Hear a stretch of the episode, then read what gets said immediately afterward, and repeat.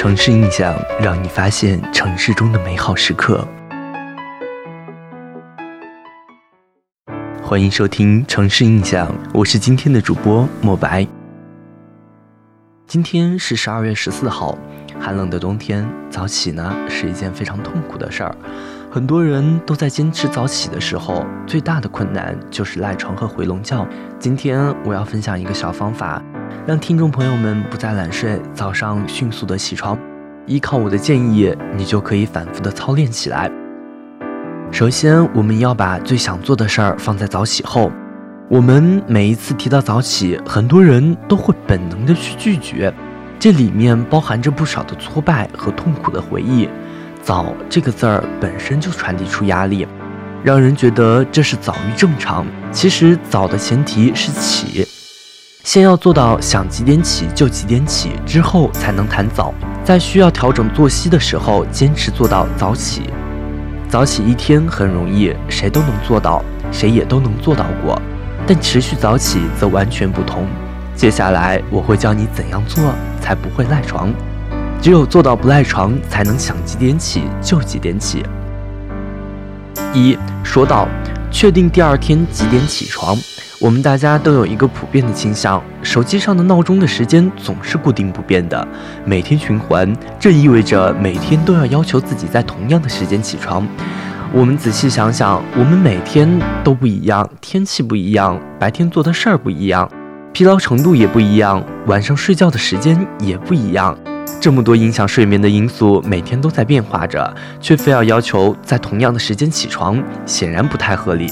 每天晚上睡觉之前，我们都有必要评估一下自己的现实情况和感受，思考一下第二天几点起床比较合适。要做到想几点起就几点起，得先有靠谱的时间要求，才能有靠谱的执行。给自己设定的起床时间不能是凭空下决心，不能是压力巨大，得是自己真心打算的起床时间，这样才会靠谱。所以这第一个步骤就是说到。就是要在睡前认真思考，确定第二天的起床时间。Wake up，双闹钟确保下床。在确定了第二天的起床时间之后，我们要做好准备，让自己早上可以顺利的醒来并下床。为此，你需要准备两个闹钟。为了方便说明，我给两个闹钟分别取了英文名字，一个叫做 Wake，一个闹钟叫做 Up。下面讲解一下这两个闹钟应该怎么设置。Wake 闹钟的时间应设定在期望的起床时间前三分钟，它的声音要轻柔，以便温柔地唤醒你。把它摆在你的床边即可。Up 闹钟的时间要设定在期望的起床时间，按照前面所说的十六点钟，它的声音要震撼，震撼到足以吵到你的家人、舍友、邻居。它的作用是迫使你不需要毅力的离开床，所以 up 闹钟一定要摆在你必须下床才能够到的地方。把 wake 和 up 闹钟准备好，你就可以安心睡了。想想看，第二天早上会发生什么吧。拿我自己来说，早上三点五十七分，wake 闹钟温柔的响起，我被唤醒了，我的家人却没有什么察觉。这时候我很困。最希望做的就是闭上眼睛接着睡，但一个念头在我的脑中盘旋：三分钟后一个炸弹会爆炸，我必须去拆除它，保护我的家人。所以稍微缓了一缓，我就迅速的下床，走到我的 up 闹钟前面，在铃响之前关掉它。你可能会有疑问：关掉了 up 闹钟之后，我很可能爬上床接着继续睡啊？是的，没错，我们这个步骤只解决了醒来和下床的问题。把回不回床上接着睡的问题交给下个步骤来解决。眼下我们要先把两个步骤做好，把小问题解决掉。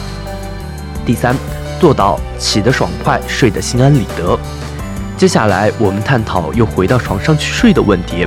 当关掉 up 闹钟之后，我们的任务就是消除生理上的困倦和痛苦感。这些感觉是导致我们回去睡的重要原因，而且它们非常容易消除。要消除痛苦感，最重要的就是让自己清醒。通常我起床之后会做这样的事情：喝一杯白开水、上厕所、刷牙、洗脸。这样每天都会做的事情，正好也是促使我们清醒的，就称它们为清醒行为吧。